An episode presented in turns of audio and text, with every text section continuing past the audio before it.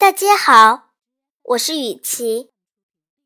今天带来的是《绿野仙踪》，救回好朋友。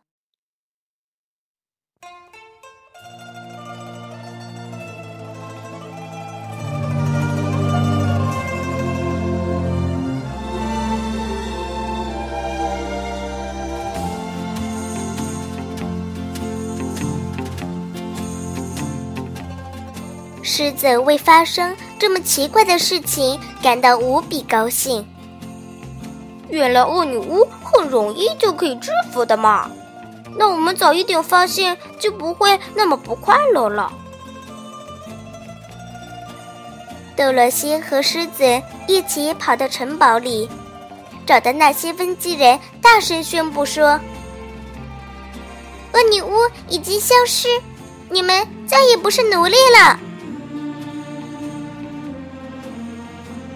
黄色的温基人被恶女巫统治了那么多年，吃尽了苦头，现在一听说自由了，立刻欢呼起来，全程都沉浸在快乐中。他们不仅要举行盛大的庆祝活动，而且要永远将这一天作为最重要的节日来纪念。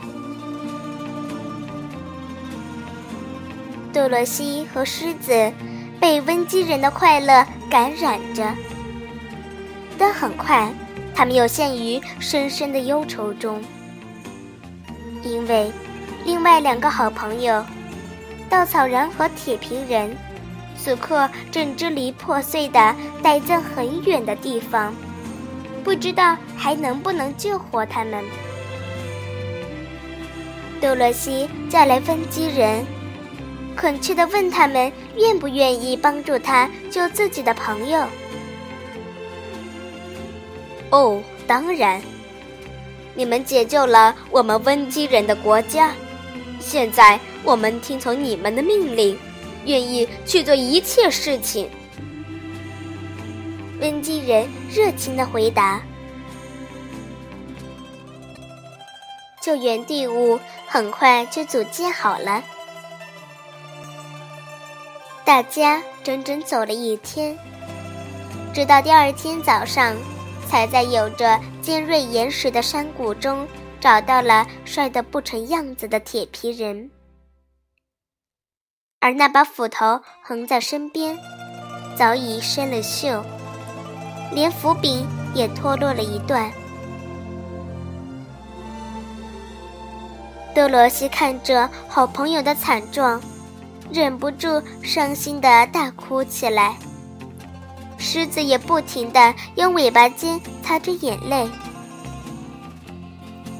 温基人小心翼翼的把铁皮人抬回城堡后，多罗西希望能够找到城里最好的铁匠来为铁皮人疗伤。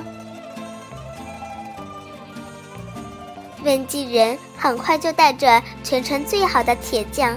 和他们的工具箱来到多萝西面前。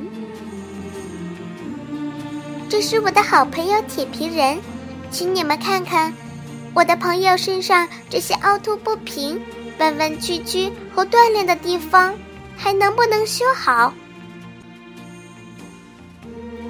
多萝西期盼的问道。铁匠们仔细观察了一下铁皮人的伤势。认为完全没有问题，一定可以修得和原来一样好。铁皮匠说干就干，马上把铁皮人搬到一间大大的黄屋子里，开始了工作。他们细致分工，有的负责把不平的铁皮锤打平整，有的焊接断裂的地方。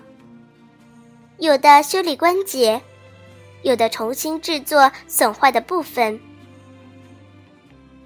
就这样，铁匠们整日整夜工作，忙了三天四夜，终于将铁皮人恢复到最好的样子。关节极其灵活，行动自如。很多部位都是新做的，当然身上也多了几个补丁。但铁皮人绝不是光讲究美丽外表的人，只要恢复正常，又和朋友们在一起，他就高兴得手舞足蹈了。与此同时，另外一些金匠做了一个纯金的斧头柄，牢牢嵌在斧头上，又把生锈的斧头磨得闪闪发亮。一切都和原来一样，甚至更好了。多罗西拥抱着铁皮人，激动的眼泪哗哗的流下来。铁皮人也高兴的哭了。好在多罗西及时用衣服擦干了他的眼泪，还不至于刚恢复身体就又生锈。狮子也流了好多眼泪，结果把尾巴尖弄得湿漉漉的，不得不又跑到太阳下面去晒干。